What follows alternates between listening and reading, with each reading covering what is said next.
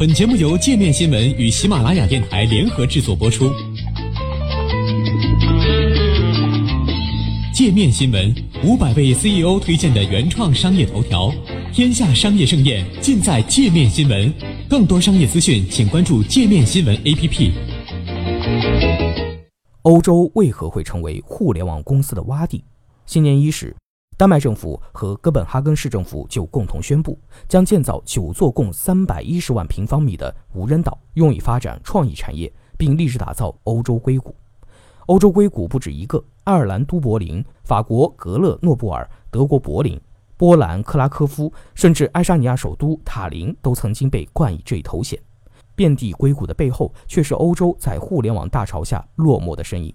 在以市值股指排名的世界最大互联网企业榜首中，前二十名由中国和美国瓜分，欧洲无一席之地。市场太小，这不仅常见于各大欧美媒体，也是欧洲人给自己下的众多诊断书中永远会出现的病根。尽管欧洲人通过成立准联邦国家的欧盟，在经济上早已融为一体，凭借其五亿人口规模和不逊色于美国的经济总量，也整合出了一个巨大的市场。但是，各国语言文化上的差异，使得这个大市场碎片化的属性始终存在。中国拥有近十四亿的庞大人口基数，美国除了本土三亿人，还能够有效辐射英加澳等英语国家。相比之下，欧洲最人丁兴旺的德国仅有八千三百万人口，即便算上奥地利和瑞士，人数最多的德语人口也不超过一亿。紧随其后的法国、意大利、西班牙，人口数量都在四千万至六千万之间。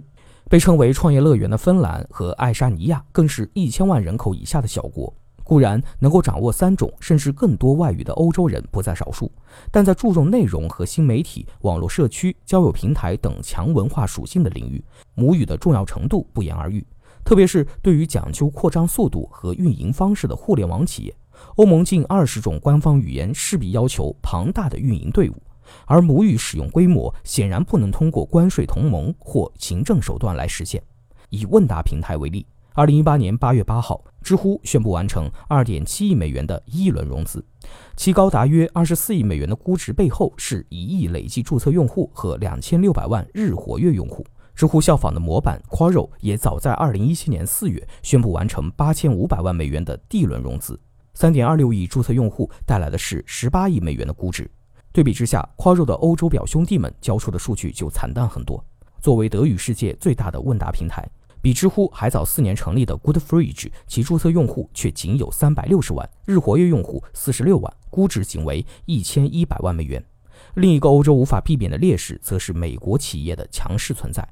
庞大的整体市场和开放的市场环境，使得欧洲顺理成章地成为美国科技公司征服海外的第一个目标。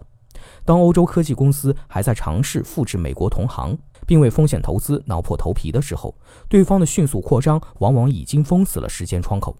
当中国人在地铁上玩手机的时候，欧洲人却在阅读书籍。这个和青岛下水管的邮包纸一样被神化的说法，在互联网上流传已久。尽管部分欧洲城市地铁系统糟糕的移动网络信号是原因之一，但老朽的欧洲人对于新事物，特别是移动互联网的热情也的确有限。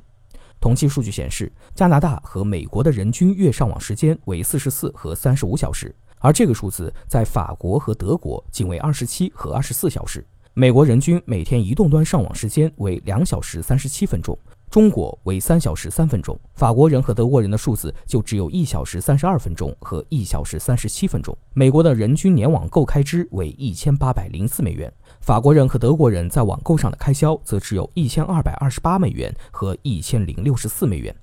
即便对于国家主导的五 G 项目，民间也对其必要性提出了质疑，更是出现了不少三 G 已经够用的评论文章。二零一八年十一月。德国政府着手开始进行五 G 频段的划分，并计划投资八百亿欧元建设五 G 网络。据图片报的调查，尽管德国百分之六十六的四 G 信号覆盖率比阿尔巴尼亚还要糟糕，但仍有百分之三十六的德国人对本国的四 G 感到很满意。欧洲人对于计算机科学和互联网技术的轻视，也反映了在相关领域的人才培养上。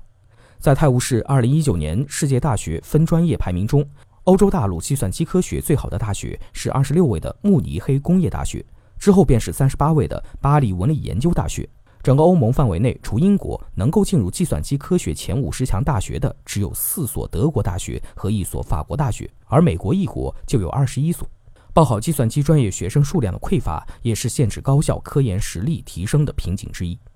根据德国统计局的数据，在互联网革命点燃硅谷的二十一世纪第一个十年，德国所有大学的计算机学生数量却从二零零三年的八点三万人下降到二零一六年的六点六万人。之后，通过政府多年的倾斜性的照顾，德国的计算机专业学生人数直到2017年才突破十万。欧洲软件工程师相对较低的工资水平，或许能够解释欧洲学生对计算机专业的冷落。相比于美国程序员平均7.65万欧元的年薪，德国和法国的同行只能拿到4.23万欧元和3.27万欧元的报酬。互联网企业赢者通吃的属性，往往使得垄断成为常态。快速扩张，甚至靠烧钱干掉对手的套路，更使得垄断本身成为互联网企业初期的战略目标。德国的 Flixbus 就是一个因垄断而 IP 的典型案例。二零一三年，德国政府终于取消了长途巴士路线不得与高铁线路重叠的奇葩规定。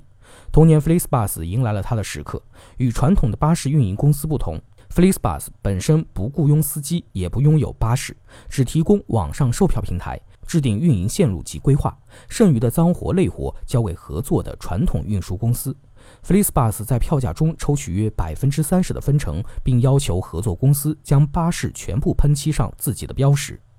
和其他保守的欧洲企业不同，Flixbus 一建立就打响了补贴大战，凭借五欧元的超低票价迅速击败并收购了德国所有大巴公司。拿下本土市场后，其扩张速度更是令人吃惊。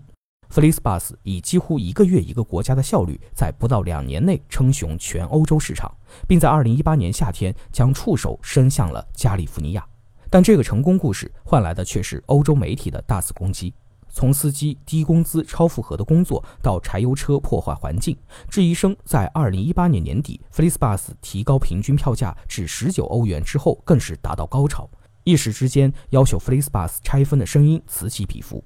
从数据保护法 GDPR 到知识产权法，从反垄断到电商公平税收，欧洲人的政治制度洁癖在一定程度上阻击了美国巨头前进的步伐，但也扼杀了本土初创企业的机会。欧洲另一个人性化却反互联网企业的法律规定，则是劳动法，严格执行的每周四十小时工作制、每日不超过十小时的加班规定。法国几乎无法解聘雇员的 CDI 制度。这些都是强调效率和速度的初创企业的克星。毕竟，欧洲的保障制度服务的仅是工人和雇员，而不是企业家。作为现代文明的缔造者，欧洲自工业革命以来已经在制度化层面做到了极致，但如今却也可能成为桎梏。毕竟，初创企业的本质是去制度化的，而以工人为核心所创造福利制度能否适用于以资本和知识为核心的新模式，仍是个疑问。不过，认识到自身缺陷的欧洲人应该有自己的规划，正如丹麦人正在做的那样。近年来，美国互联网巨头们正因为假新闻和非法记录用户数据的丑闻而陷入危机。